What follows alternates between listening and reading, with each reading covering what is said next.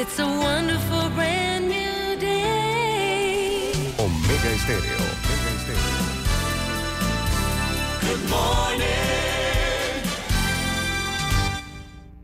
Las opiniones y comentarios vertidos en este programa son responsabilidad de cada uno de sus participantes y no de esta empresa radial. Son las 7.30 de la mañana, hora de un buen café y hora de Infoanálisis, el programa de información y análisis más profundo de Panamá. Infoanálisis con Guillermo Antonio Adames, Rubén Darío Murgas, Camila Adames Arias y Milton Enríquez. Infoanálisis por los 107.3 de Omega Estéreo.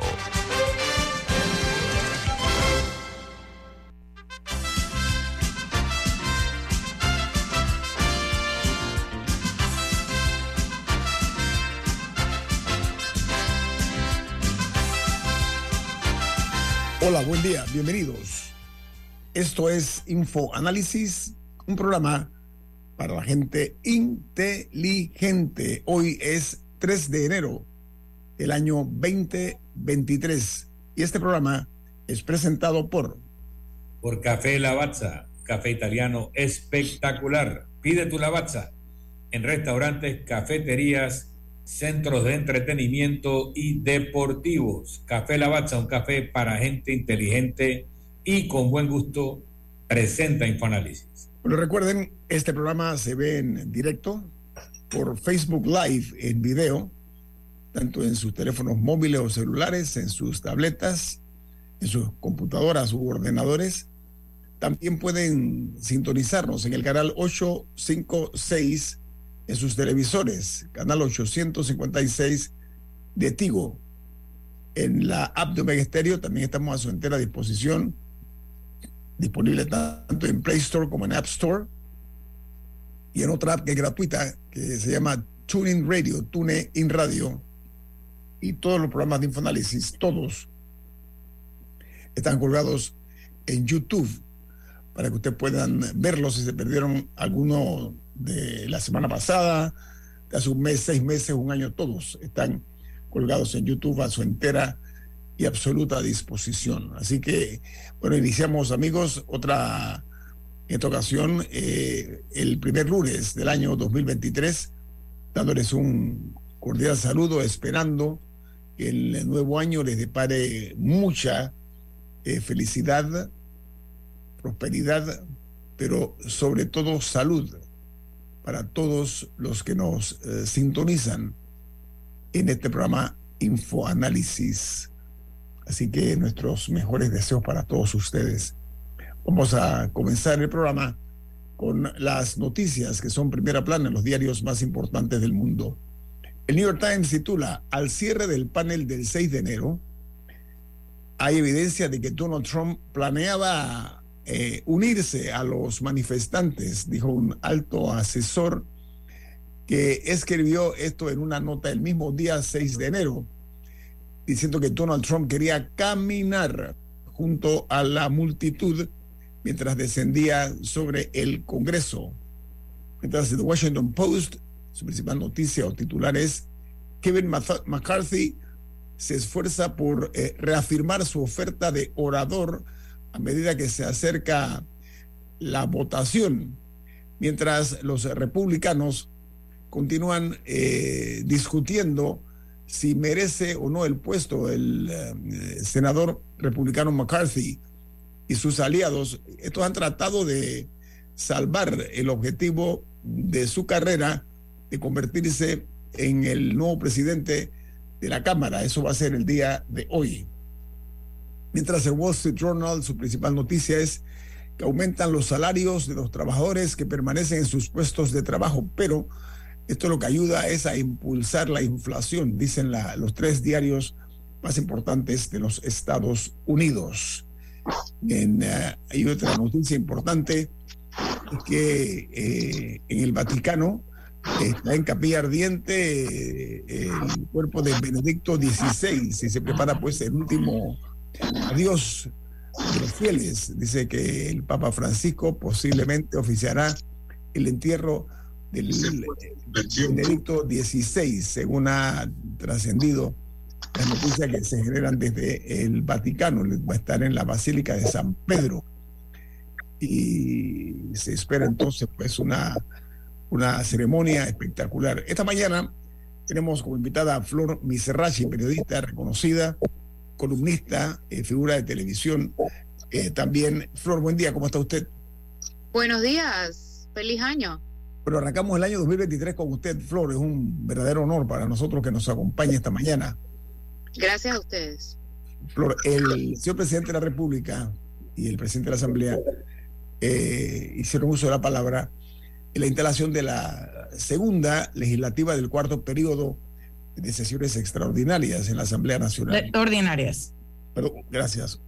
Ordinaria, gracias Camila. A ver, Flor, el presidente de la República... ¿Disculpa? Hicieron abuso de la palabra. Una hora cuarenta y cinco minutos habló el presidente Cortizo. Él nadie le ha explicado que la gente no retiene la atención por más de cierta cantidad de pocos minutos. Eso es de técnica comunicacional, ¿no? A lo mejor faltó alguien que le hiciera ese comentario. Pero con lo que pagamos en asesores y en comunicación, eso no debiera pasar. Mm. Muy bien, Flor, a ver, el presidente de la República en su discurso eh, eh, habló de la apertura del mercado de medicamentos entre uno de sus logros, ¿no? Eh, pero se refirió específicamente al uso del suelo y subsuelo, hablando de la minera Panamá, el contrato que hace años que no está vigente, pero que su gobierno ha presentado a, a Minera Panamá el texto de un contrato final y que este estaba pues relacionado con una justa, un justo beneficio para las partes. ¿Qué opina usted de esa expresión del presidente de la República? Yo me parece que es lamentable que a estas alturas todavía no sepamos quién está negociando de ambos lados. Me parece que lo que ha liderado esa negociación ha sido precisamente la opacidad, que los panameños no conozcamos quiénes están negociando, en base a qué términos están negociando, por qué ha habido cambios en esa negociación desde la carta de enero del 2022. Es preocupante porque son demasiados millones en juego. Y entonces cuando hay vacíos en las comunicaciones, se llenan con morbo, se llenan con teorías que no necesariamente son ciertas, pero que afectan la credibilidad en la negociación. Y eso es lo que me parece que ha pasado en el caso de Minera Panamá, que es exactamente lo mismo que vimos en Panamá Ports donde todavía no conocemos el resultado de esa auditoría. Flor, pero hay otro punto, y es que en el discurso presidencial, el jefe de gobierno habló de eh, la posición firme del gobierno panameño en hacer respetar la constitución en torno a las concesiones para la explotación del suelo y el subsuelo eh, que su gobierno lleva a cabo con Minera Panamá y que, repito, dice que a ser firme en esa. Eh, ¿Tu lectura cuál es, Flor, al respecto? Es que yo sí creo que debe ser firme, pero creo que debe llegar a un acuerdo justo para el país. Si hablamos de respeto a la Constitución, no han debido estar operando por tanto tiempo sin contrato. Porque eso es lo que se destaca internacionalmente, lo hemos visto en, noticias internacionales. Como una empresa está operando sin contrato en un país que se precia de ser democrático y respetar la institucionalidad y la separación de poderes también. Pero esa opacidad, me parece que el, término es muy apropiado. Eh, se ha visto eh, de forma reiterada en otras ocasiones. Sin embargo, el presidente de la Asamblea, Cristiano Adames, él fue muy firme. Primero yo sentí, no sé tú, una distancia entre el, presidente de la Asamblea y el gobierno. No sé si esa es tu percepción también, Flor. Por supuesto que sí. Había que ver dos veces para darse cuenta que ese señor no es oposición. Su forma... y, y destaco, por ejemplo, yo creo que donde más se vio fue con la ley de extinción de dominio. Correcto. Que por más de, como por tres minutos habló del tema, habló de, una aspirina, que fue la, metáfora que usó para hablar de la, de la ley de extinción de dominio, y básicamente dijo que no la van a aprobar. O sea, yo, yo lo que saqué es que le dijeron al Ejecutivo en ese discurso, tu ley no va, aquí vamos a hacer nuestra propia ley. Yo también eh, coincido en esa lectura y eh, cuando dices que Colombia demoró 18 años, sí, pero no necesariamente porque allá demoró 18 años tenemos que demorar 18 años acá. Yo creo que lo que queda muy claro es que hay diputados con unos intereses tan oscuros que esta ley les afectaría directamente, es lo único que se me ocurre pensar. Otra cosa, y yo veo muchos abogados como con, distintas opiniones al respecto, es por qué es necesario pasar esta ley cuando hoy día se puede lograr los mismos efectos con leyes que ya tenemos aprobadas. Yo sí pienso que explícitamente se necesita esa ley de extinción de dominio y que ha funcionado en otros países como en Colombia, como en Guatemala también. Hay otro tema eh, que me parece importante y es el timing que se pasa esta ley, tomando en cuenta que las encuestas hoy, todas, dicen que si las elecciones fueran hoy Ricardo Martinelli ganara. Yo no sé si, bueno, obviamente ustedes sí lo recuerdan, como lo deberían recordar todos los panameños, lo que él hizo y deshizo con el Ministerio Público bajo su eh, poder y también con la DGI bajo su poder. Y es, eh, ¿qué pasaría con una ley de extinción de dominio en manos de Ricardo Martinelli? Porque no sería en manos del Ministerio Público y ya, sería en manos de Ricardo Martinelli al poder. Entonces son temas que habría que evaluar, pero yo no creo que sea por esa razón que no lo estén pasando. Es por los intereses de los diputados que se verían directamente perjudicados con la aplicación de esa ley. Pero ese es un punto que habría que pensar. ¿Qué pasaría en este país con Martinelli en el poder y esa ley de extinción de dominio eh, a disposición, a libre disposición? Flor, eh, me gusta el tema de la extinción de dominio, no obstante, hay algo que se me queda en el tintero y no quiero, eh, sin olvidar el tema que estamos tocando, y es que el presidente de la Asamblea, de manera muy firme y contundente, dijo que Panamá necesita un nuevo código minero. No sé si te percataste de eso, cuestionando el manejo en el fallo este de la Corte Suprema de Justicia que lo declaró inconstitucional. En tu opinión, ¿cuál es ese mensaje y cómo lo interpretas? Pero él, él lo que criticó es que lo que yo lo que yo recuerdo es que él criticó fue que cómo se demoraron cuatro años en publicar el fallo.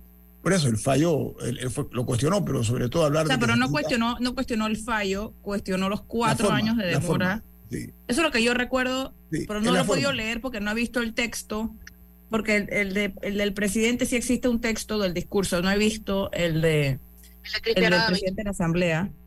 No, pero sí, él sí habló de la manera, el manejo fue la palabra que usó, el manejo fue la palabra que usó eh, Flor, pero en ese sentido, hablar de un nuevo código minero a estas alturas del partido es que el año preelectoral me parece peligroso incluso dejarlos eh, correr esa, ese caballito, porque es que este año ellos van a estar en otros temas, en otros temas mucho más oscuros que ese, pero además ese es un tema que requeriría muchísimo eh, debate, muchísimo, muchísimas posiciones, y en este momento donde ni siquiera hay un contrato vigente, donde estaban el tira y jala, hablar de un nuevo código minero es, como prender más el rancho. Entonces habría que ver también cómo influiría ese nuevo código minero en lo que aprobarían como el contrato de la minera. Ok. Eh, sí, esa, no, vaya a ser que, no vaya a ser que se llegue a un acuerdo y que el código minero que se apruebe un par de meses después sea contradictorio con el mismo, por el contrato firmado. Aunque bueno, en ese caso, no, me imagino que cuando es así no es retroactivo, o, o sí. No debería ser retroactivo. O sea, si el contrato se aprueba primero, aplica, el, o sea, aplica lo que esté vigente actualmente, ¿o no? Sí, claro. Pero, pero que si tú sabes que ya están negociando un nuevo código minero, no ah, dirías... ¿por, qué firmarías un, ¿Por qué firmarías un contrato? Perdón, yo no estoy de acuerdo con que un código minero se negocie con una empresa con la que estás negociando un contrato. El código minero tiene que ser un marco legal para el país para una actividad particular que ahora mismo no tiene ninguna regulación. Y no se puede invocar el Código Minero de los años 60 porque este fue derogado en la administración de Ricardo Martinelli con un, o subrogado con un nuevo código que luego fue derogado con lo cual no revivió el anterior. ahora mismo no tenemos legislación minera y tenemos una de las más importantes minas, minas de cobre, del oro y, y molibdeno y plata del mundo operando en Panamá sin ley y sin contrato. Entonces, por lo menos tenemos que tener un código minero moderno que regule las relaciones de explotación, si queremos tenerla, de la minería en Panamá, particularmente el debate de la minería metálica. Entonces, es, estamos atrasados en, adoptar un código minero, ojalá bien hecho. No se requiere con un buen código minero contratos ley, porque quien quiera dedicarse a una actividad regulada lo que tiene que hacer es adherirse a la normativa que regula esa actividad. Pero eh, no tenemos ninguna obligación como país de estarle dando contratos ley a, quien quiera explotar una actividad. Y les digo por qué piden el contrato ley. Y, la razón por la cual se aprobó este contrato ley, según me dicen personas que estuvieron vinculadas en, el momento, es porque ese contrato ley tenía normas que iban en contra de algunas leyes del país. Y al elevarlo a contrato ley, le daban el mismo estatus y le daban especialidad y por lo tanto primaba el contrato sobre el resto de la legislación panameña. Entonces, los contratos ley son regímenes de privilegio para una empresa en particular. Es mucho mejor para Panamá tener un contrato, ley, tener un código minero bien pensado y bien robusto que estar negociando contratos ley. Correcto. Y eso que hablas, eso que dice Milton, cambio, ¿no? No sé si, espérate, pero eso que dice Milton contradice lo que es la Carta Magna, la Constitución de Panamá, que no habrá fueros ni privilegios montándome en ese carril que dice Milton, ¿no? Vamos al corte comercial. Esto es Info Análisis, un programa para la gente inteligente.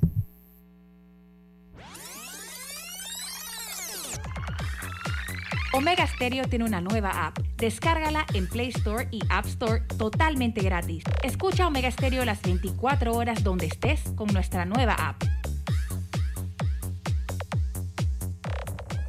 Omega Estéreo, cadena nacional. Ya viene InfoAnálisis, el programa para gente inteligente como usted.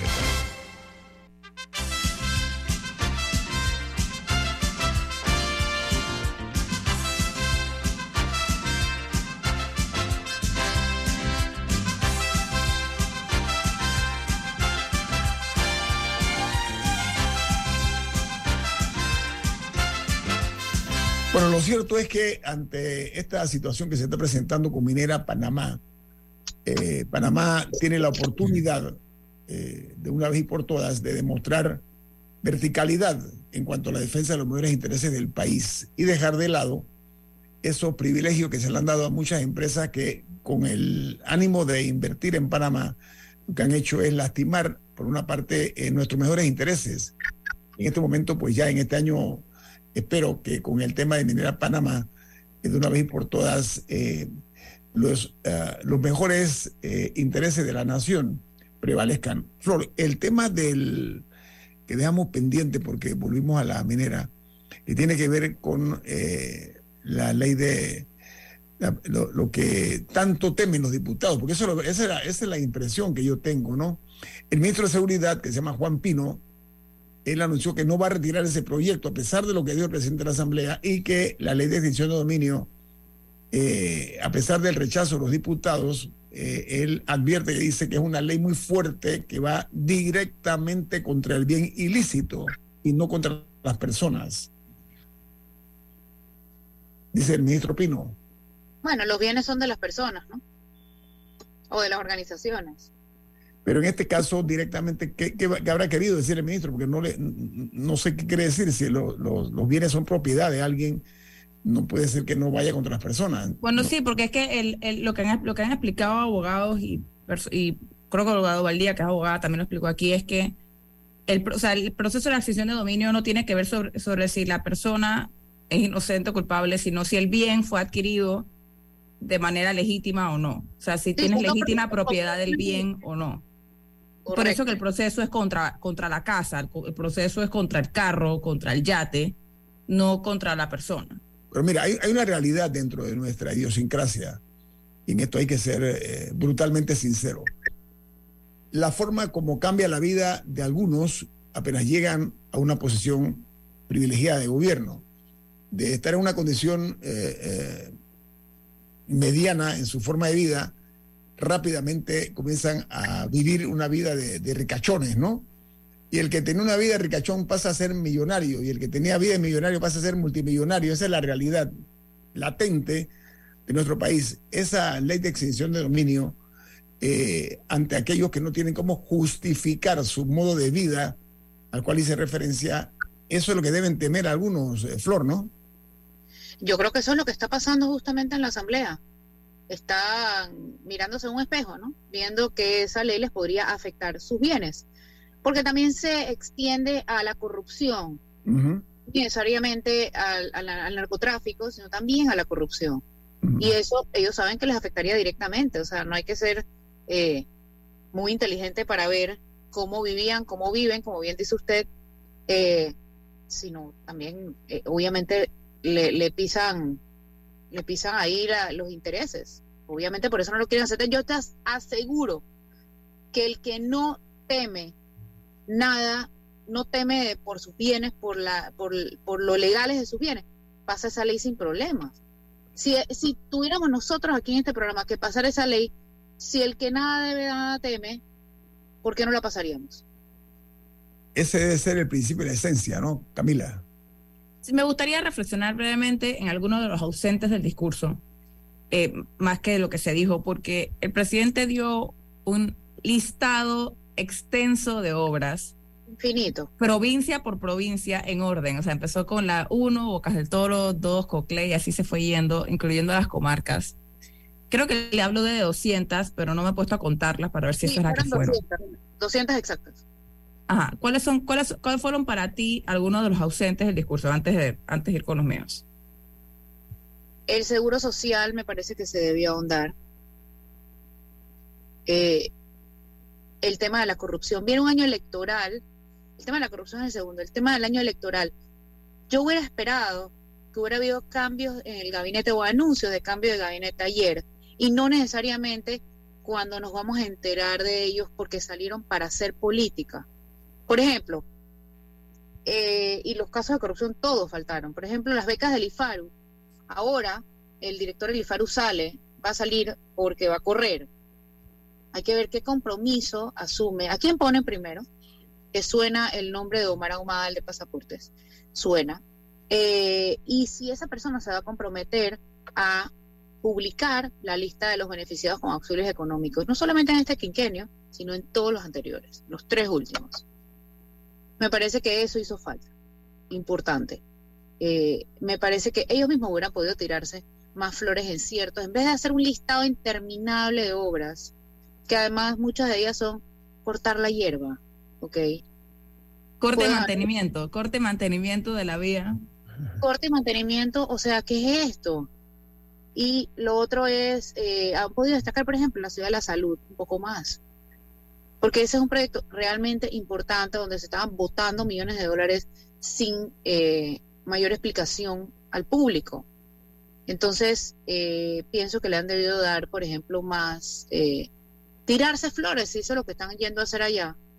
Flor, tenemos pocos minutos porque tú tienes que, que, cumplir con, su, con tus funciones ahora temprano en Cuarto Poder. Una pregunta final. Hubo un evento ayer que para mi juicio es inapropiado y es la forma como la, grosería que se le hizo eh, por parte de unos eh, diputados que están acusados de traición por parte del cambio democrático. Se pararon su curules y se retiraron ante el discurso del presidente. Eh, ¿Qué te pareció esa acción premeditada, desde luego, no? Premeditada, por supuesto. Una grosería, porque además no tendrían por qué demostrar su descontento así. Hay otras maneras de demostrarlas.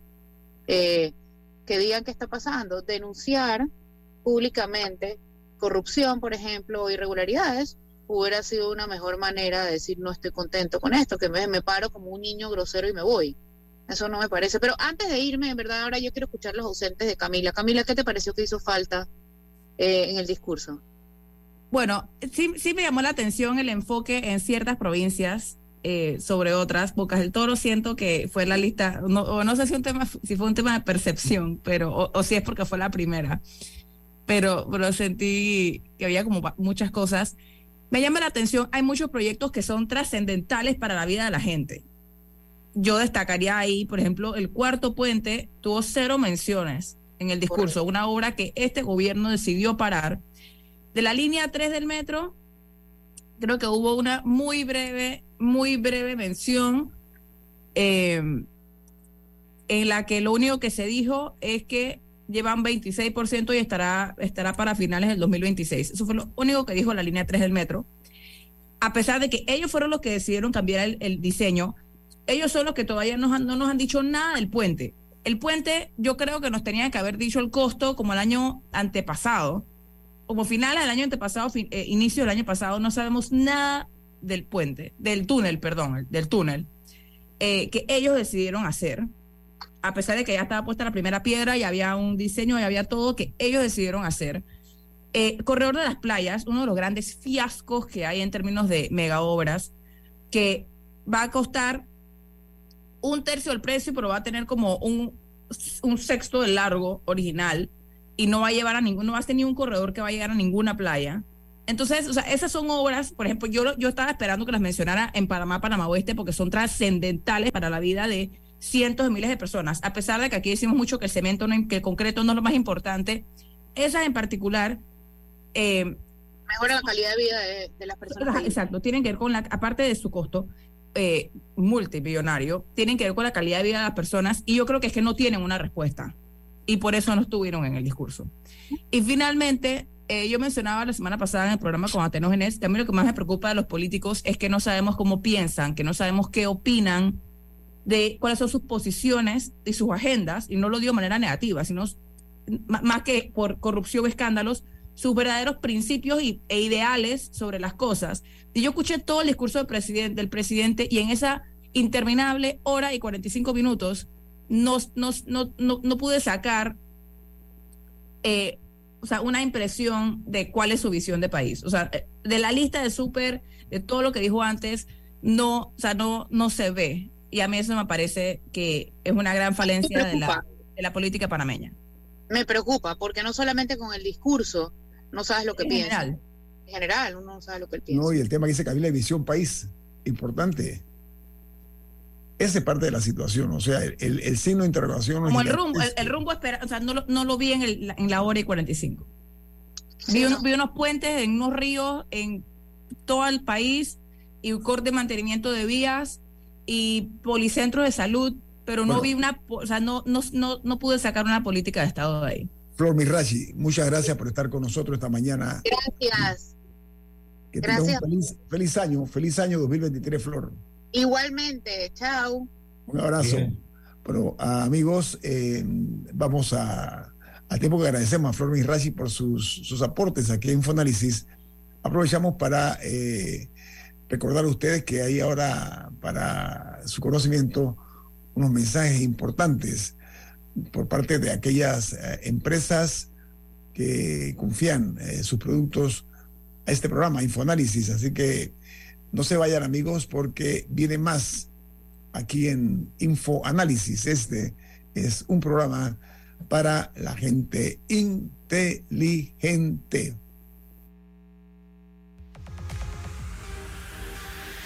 Omega Stereo tiene una nueva app. Descárgala en Play Store y App Store totalmente gratis. Escucha Omega Stereo las 24 horas donde estés con nuestra aplicación totalmente nueva. Omega Estéreo, 24 horas en FM Estéreo. Ya viene InfoAnálisis, el programa para gente inteligente como usted.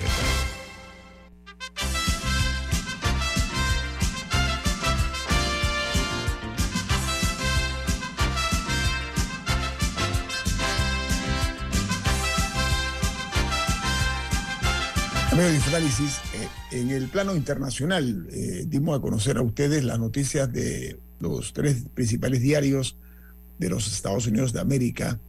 Aprovecho la ocasión para eh, darles el resto de las noticias que son primera plana en los diarios de mayor prestigio en el mundo.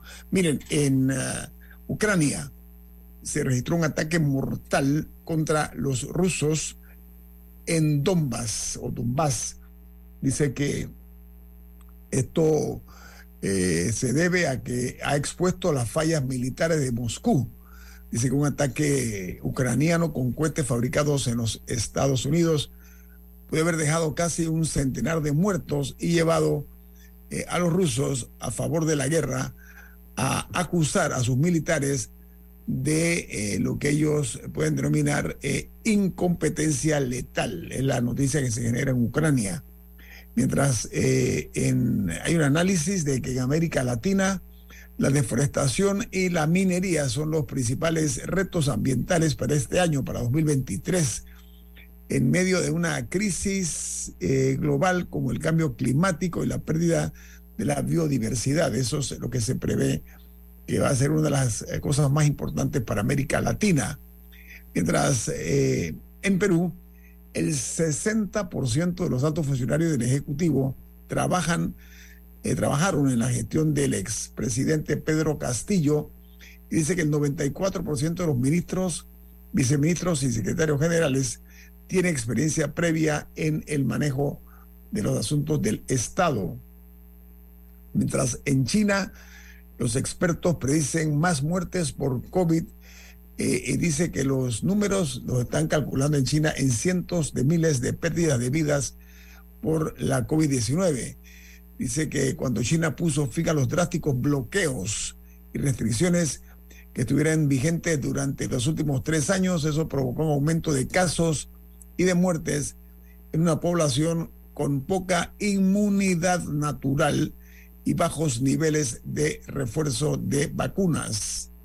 Mientras en Colombia, un día después del anuncio del presidente Gustavo Petro del cese al fuego, se registró la primera masacre del año 2023 al ser halladas cuatro víctimas eh, baleadas eh, en, una situación eh, sorpresiva. Mientras en Costa Rica, la cifra general de homicidios con que cerró 2022 fue de 656 homicidios. Eh, dice que eso nunca se había alcanzado esa cifra en el país. Una cuarta parte de los, de los crímenes, de los homicidios, se registraron en eh, Limón y el resto se dividió entre Punta Arenas, Alajuela y también Guanacaste, donde las eh, llegaron pues las principales informaciones acerca de las cifras récords. No, la, tasa de homicidios, la tasa de homicidios está altísima en Costa Rica. Hay récord en, en, Guanacaste, en Alajuela y en Punta Arenas, rompió récords, pero en este caso en Limón, que es cercano aquí, fue un cuarto de los, de los crímenes, de los asesinatos se dieron en Limón. En los Estados Unidos, los grandes bancos predicen una recesión para el año 2023. Dice que más de dos tercios de los economistas de 23 importantes instituciones financieras de los Estados Unidos de América eh, están eh, eh, advirtiendo que esperan que Estados Unidos experimente una recesión económica este año de cara pues a a lo que son los inversores de prepararse para más tumultos en el mercado a medida que las tasas siguen aumentando eh, por parte de la Reserva Federal de los Estados Unidos.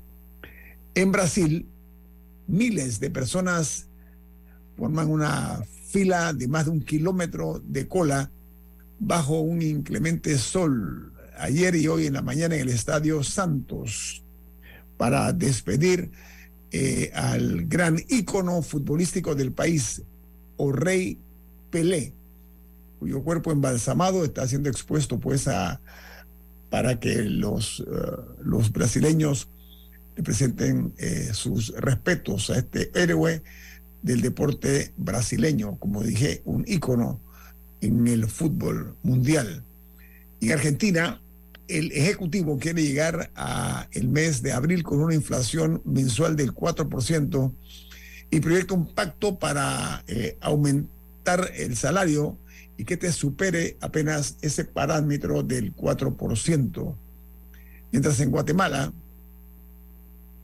más de 157 eh, mil guatemaltecos buscan asilo en otros países acechados por la violencia mientras que eh, dice que el Departamento de Migración guatemalteco recibió 962 solicitudes de refugio en Guatemala durante el año pasado, 2022. Entre esos unos 32, 32 solicitudes de personas provenientes de Ucrania que están buscando en Guatemala que se les dé asilo. Mientras eh, en Chile, el presidente Boris tiene hasta mañana para definir el nuevo jefe del Ministerio Público, luego que la Cámara Alta rechazará a dos candidatos que había propuesto el presidente chileno. Los dos fueron descarrilados y ahora se está esperando porque él defina eh, el día de mañana quién será el nuevo jefe o el fiscal general, como se le llama, o procurador, como se define aquí en Panamá. Y una noticia importante es que el, en Honduras, el director de la Policía Nacional hondureña aseguró ayer que está prevista una ampliación del estado de excepción en las ciudades de Tegucigalpa y San Pedro Sula.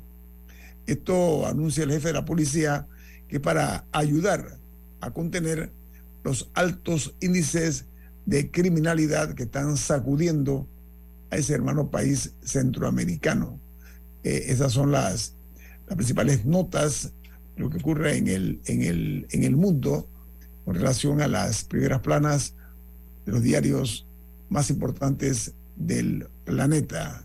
Bueno, aprovecho para agregar, eh, el baterista de la banda de los 70 Earth, Wind, Earth, Wind and Fire, Fred White, eh, falleció.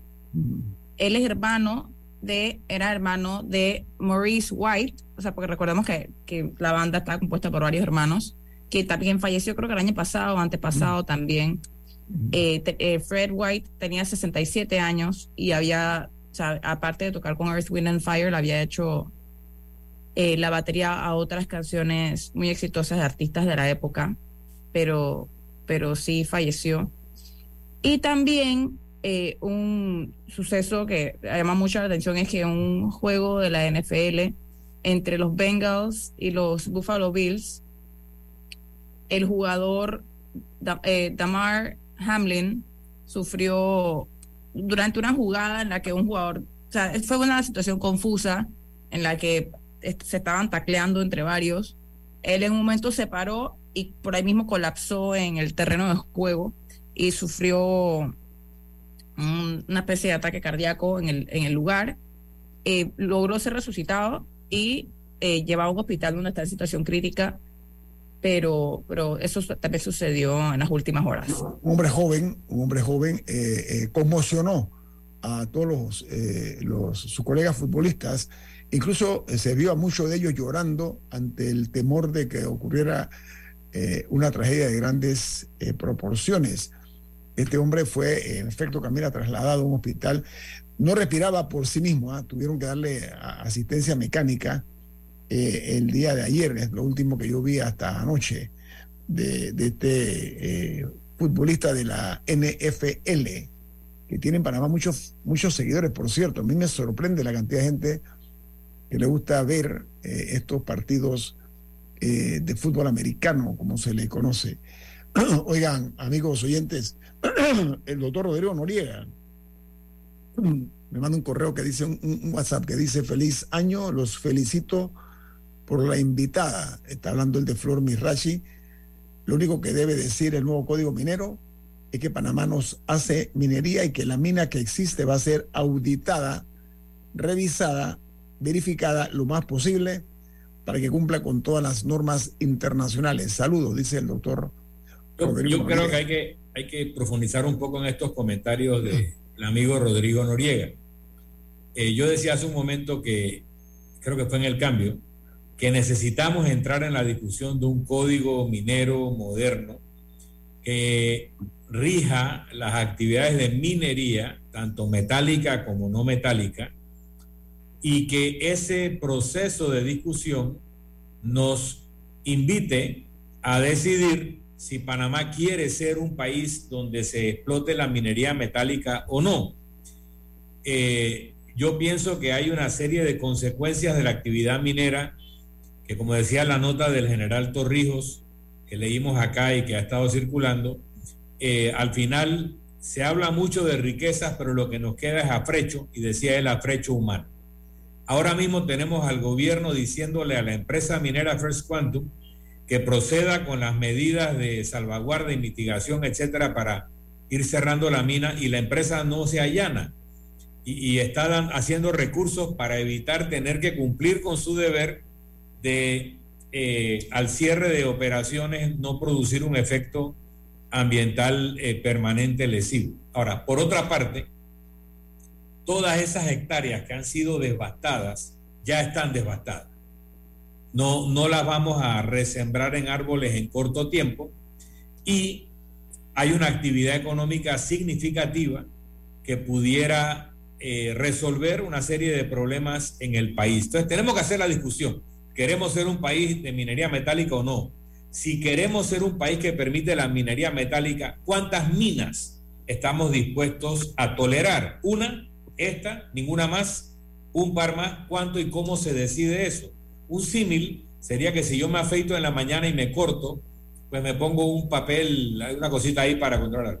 Ahora, si yo me corto toda la piel, me desangro y me muero. Entonces no es lo mismo tener una mina abierta, porque ya lo está, y controlar el efecto ambiental de esa mina, etcétera, y recibir los beneficios de su explotación, que ponernos a, abrir al país de, a punta de tajos y, y de su capa boscosa, etcétera. Entonces, tenemos que hacer la discusión, no, no podemos ser tan superficiales de centrarnos en si este contrato que están negociando es bueno o es malo, si van a pagar 325 millones o 350 millones, si, o sea, eso hay que discutirlo, pero primero hagamos la discusión fundamental. ¿Qué tipo de país queremos ser con respecto a este tema? ¿Qué regulaciones queremos aplicar a los que se dediquen a esta actividad si las permitimos? ¿Y cuántas vamos a permitir? Este es el momento de hacer esa discusión. Sí, pero yo creo además que hay que definir si realmente eh, la ciudadanía quiere que Panamá se convierta en un país minero. Mira, las es la discusión fundamental. claro, las heridas propinadas a nuestro territorio están ahí. Miren las fotos aéreas. Miren eh, claramente lo que es, lo que era bosque con una biodiversidad extraordinaria, un bosque tropical, que es una área protegida, dicho sea de paso, cómo quedó convertido eh, en, una, en, una, tierra árida donde no se ve ni siquiera una pequeña, un pequeño herbazal, por una parte. Por la otra, los eh, miles de millones de dólares que ha extraído la empresa, ha faltado que los gobiernos tengan mayor control sobre lo que sale de allí. Yo quisiera saber quiénes han hecho los auditos eh, correspondientes, pero sobre todo las medidas de impacto ambiental se han sido debidamente eh, controladas por parte de los gobiernos que han estado eh, permitiendo esa explotación minera. Pero lo más, para mí, más vergonzoso es que se haya aceptado que Panamá solamente reciba un 2%, ha generado para el país un 2% nada más con esta extracción de plata, oro, en fin, ha sido para Panamá lo que yo denomino migajas en el análisis comparativo de costo-beneficio. El costo para nosotros ha sido carísimo, elevadísimo, en cuanto a lo que acabo de mencionar, en la forma como se controló que no se supiera la contaminación de los ríos, logró saberse de ello en algún momento determinado porque los moradores del área lograron filtrar la información y eso quedó en la nada. Pero se contaminaron muchas fuentes líquidas, muchísimas eh, fuentes líquidas líquidas que no van a ser eh, recuperadas en el corto ni mediano plazo. Entonces, yo creo que sí, eh, hagamos un, alto eh, acerca de cuál es el destino que queremos nosotros con la avenida. Lo que sí es indudable es que no hay curita que se le pueda poner al tamaño de la herida que ha representado esto. No sé si el costo-beneficio, si nosotros aceptemos con paciencia jesuita que se continúe con este abuso que ha habido contra la República de Panamá y su gente, o vamos realmente a pararnos firme de cara a que si queremos la minería, hombre, que se haga con una forma digna en cuanto a lo que le corresponde a Panamá y su gente, por haber abierto, como dije, sus entrañas para que estos señores eh, hagan y deshagan lo que nadie ve, porque es un área donde nadie está encima observando, salvo cuando se hacen unas vistas por, por drones o por, por vistas aéreas, que se puede ver nada más la extensión geográfica nuestra que ha sido depauperada, ha sido totalmente devastada en este proyecto. Viene más aquí en Info Análisis. Este es un programa para la gente inteligente.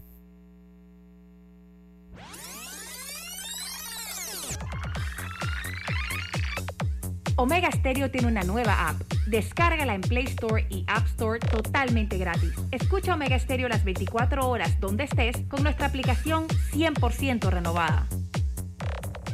Inundado de papeles en su oficina. Gasta mucho tiempo buscando documentos y archivos. En Solutexa digitalizamos los documentos de su empresa y le proporcionamos un software poderoso y fácil de usar para que pueda organizar y encontrar esos documentos escaneados. Llámenos al 209-4997 para un demo sin compromiso. Solutexa, expertos en digitalización y gestión documental.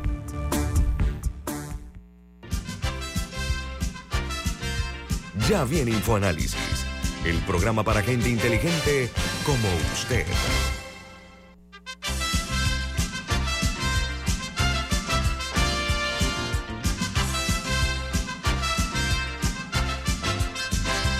Bueno, los que nos escuchan y nos ven por Facebook Live eh, se enteraron pues de, de la reiteración de que Panamá sí debe regirse por un código minero porque los resultados han sido nefastos. Mire, la causa de la causa es causa de lo, de lo, causado, y hay una frase que dice eso. Y hasta ahora, honestamente hablando, al ver números, esto es una cuestión de, de dólares y centavos, más de dólares que de centavos, de millones y miles de millones de dólares que ha registrado en ingreso para la empresa, que sí es cierto que hizo una inversión, pero eso no le autoriza a que se haya abusado eh, eh, eh, por las razones que sean. Eh, hasta ahora. Este es el momento propicio para hacer un alto, repetimos, que se analice cómo adecentamos esa olla de grillos que nadie sabe qué es lo que ocurre cuando se eh, va a contracorriente de lo que hacen otros países que son mineros o que permiten la minería, donde las reglas del juego están muy claras, pero los beneficios para esos países es todavía mucho más transparente entonces, eh, yo creo que hay que detener esa marcha de sonámbulos al borde de un abismo que estamos nosotros eh, llevando al país en este sentido. Sobre todo porque hay la, ante el silencio de lo que se, se está negociando, se crean este tipo de especulaciones que se justifica exactamente por eso, por la falta de transparencia al no conocer, primero, quiénes son nuestros negociadores, qué experiencia tienen negociando temas de alto vuelo. Esa es otra cosa que es importante. Seguro estoy que la empresa, en ese sentido, contratará los mejores abogados posibles para defender los intereses de ellos. Pero ¿saben qué? La queja más recurrente que hay en Panamá es que muchas veces cuando se negocian, como el caso de Panama Ports, los intereses de Panamá son puestos en segundo plano. No se le da eh, eh, la importancia de vida a nuestros mejores intereses, lo que rescabraja la confianza. Esa, créanme que es una forma ingrata de vivir la vida para los ciudadanos panameños. No, no nos merecemos ese tipo de, situaciones, eh, porque saben que los hechos no se borran con palabras. Aquí lo que hay que hacer es poner en negro sobre blanco las reglas del juego, una forma clara, eh, y acabar con ese terrorismo verbal que a veces se utiliza para eh, eh, beneficiar a empresas eh, transnacionales que invierten en los defensores de oficio, donde lo que debe haber es un diálogo, donde, reitero yo, miremos con mucha seriedad qué es lo que nos conviene y qué es lo que no nos conviene. Así de sencillo. No esa adoración ignominiosa al dinero que tenemos ahora mismo, pero para efecto de los, de los que invierten en Panamá, entre comillas, que se llevan la parte gorda, la parte gruesa, y como decía eh, el escrito de Omar Torrijos, ¿no? Nos dejan el afrecho a nosotros panameños. Diga, Camila. acabo de recordar cuál fue otro de los grandes ausentes del discurso que estaba, estaba en mi tarjeta de bingo de lo que él iba a decir y no lo escuché. Discurso del presidente, estás hablando. Sí, me acabo de acordar. El subsidio al combustible vence el 15 de enero, o sea, en 12 días. Y ese es un anuncio que yo pensé que él iba a hacer, o sea, y sobre si se extendía o, si ya se eliminaba. Y no escuché que él dijera nada del mismo. Ya sabemos que el vale digital, por ejemplo, eh, hace, unos días eh, confirmaron que se extiende eh, hasta el, por dos meses, hasta febrero, pero no escuché nada del combustible. Así que no sé si, no sé si eso es un indicativo de que llega hasta el 15 de enero o qué, pero ese fue otro de los ausentes del discurso que se me olvidó mencionar. Yo, yo lo que no puedo olvidar es la estampa de la soberbia que observé yo en el discurso del presidente de la Asamblea. Eh, vi algunas, algunos términos hasta corrosivos, ¿no? Me llamó mucho la atención en ese sentido, porque eh, la realidad se ha dicha, eh, en este país vivimos eh, muchas veces eh, de lo que es el concepto desde antaño, no de ahora, de que la política es el arte de enriquecerse no para servir al ciudadano, sino para servirse de algunos de estos panameños que llegan a posiciones privilegiadas en, lo que es la cosa pública, porque hay que ver que en Panamá se ha impuesto el patrimonialismo. Lamentablemente, eh, entonces eh, los veo algunas veces hasta vulnerados por la incompetencia en las acciones que realizan. La otra eh, que a mí me pareció de muy mal gusto es lo actuado por los que se denominan diputados traidores de cambio democrático, ¿no? Así se les llama. Yo nada más me hago eco del, término, del contexto al ponerse de pie en sus curules y abandonar el, sitio donde estaba el presidente de la República eh, a, pronunciar su discurso, eso no me pareció, actuaron como señores feudales, ¿no? Que, estuvieran manejándose entre, entre tribus. A mí ese tipo de cosas me parecen es lo que precisamente daña la imagen de los políticos y de la política. Eh, algunos políticos que se aferran eh, a las eh, lo que se llaman las, las clientelas parroquiales, ¿no? Tienen, tienen sus propias parroquias en, en los sitios donde son diputados. Pero. La, verdad no, no me queda claro qué estaban tratando de hacer con eso. El mensaje cuál es. Hay quienes dicen que era una, un desprecio, hay quienes dicen que era una forma de chantaje, no sé. Porque pero, pero ¿con quién? Dice que. Con el presidente, porque al final su lucha es con Romulo Rux. Entonces no entiendo pero le hicieron el feo. hay algo que yo no estoy viendo, pero no, no, entendí cuál es el mensaje. O no sé si están diciendo que reconocen la legitimidad de Ricardo Martinelli por encima de la del presidente y que prefieren ir a desayunar con él. Se fueron allá con el señor Martinelli. Entonces, eh, ese tipo de señales eh, eh, torturan la imagen de un buen diputado, lamentablemente, ¿no? y también la conciencia colectiva que se ve, pues, en alguna forma ese tipo de medidas erráticas de hacer, se le llama popularmente un feo, ¿no? innecesario, a mi juicio. Creo que en esto, este tipo de vínculos ancestrales con el... Con el Porque al final del día, a ellos se les dio un plazo de hasta el 25, hasta el 25 de diciembre para irse del partido, pero conservar su curul.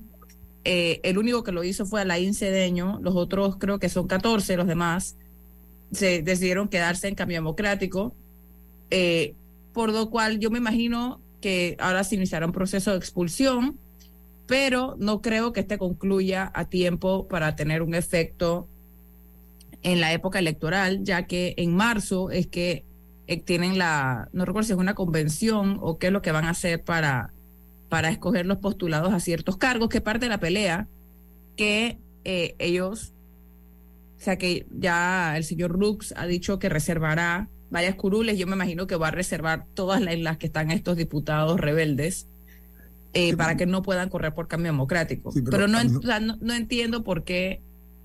Hay, muchas cosas que todavía no tengo claras de, de, este, de este conflicto cambio democrático, eh, conflicto interno de cambio democrático.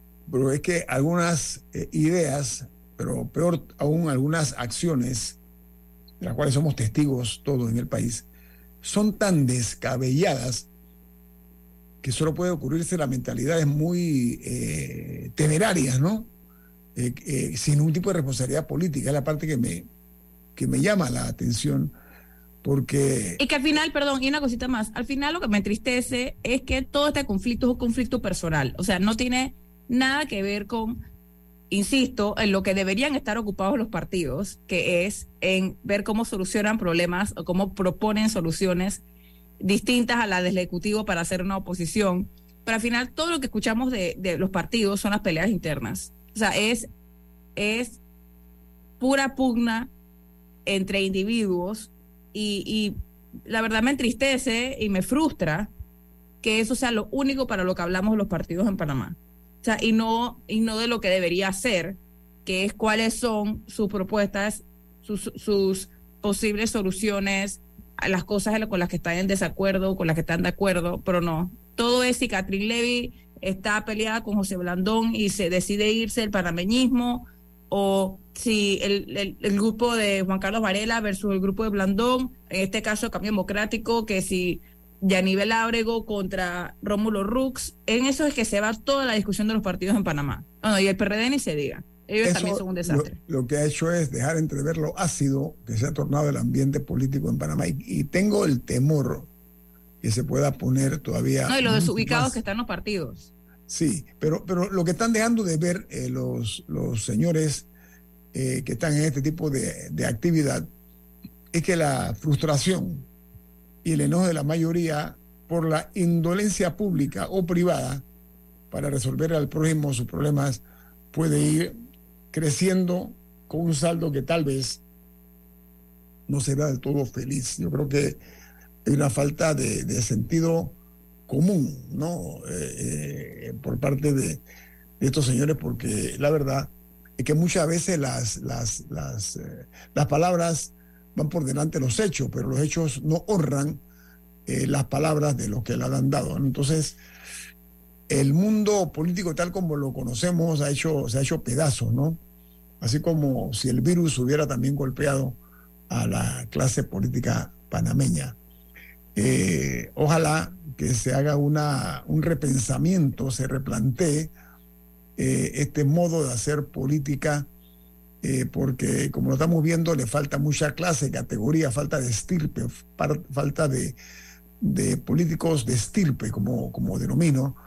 Eh, no, no, no, creo que le haga bien al país. leyes inocuas.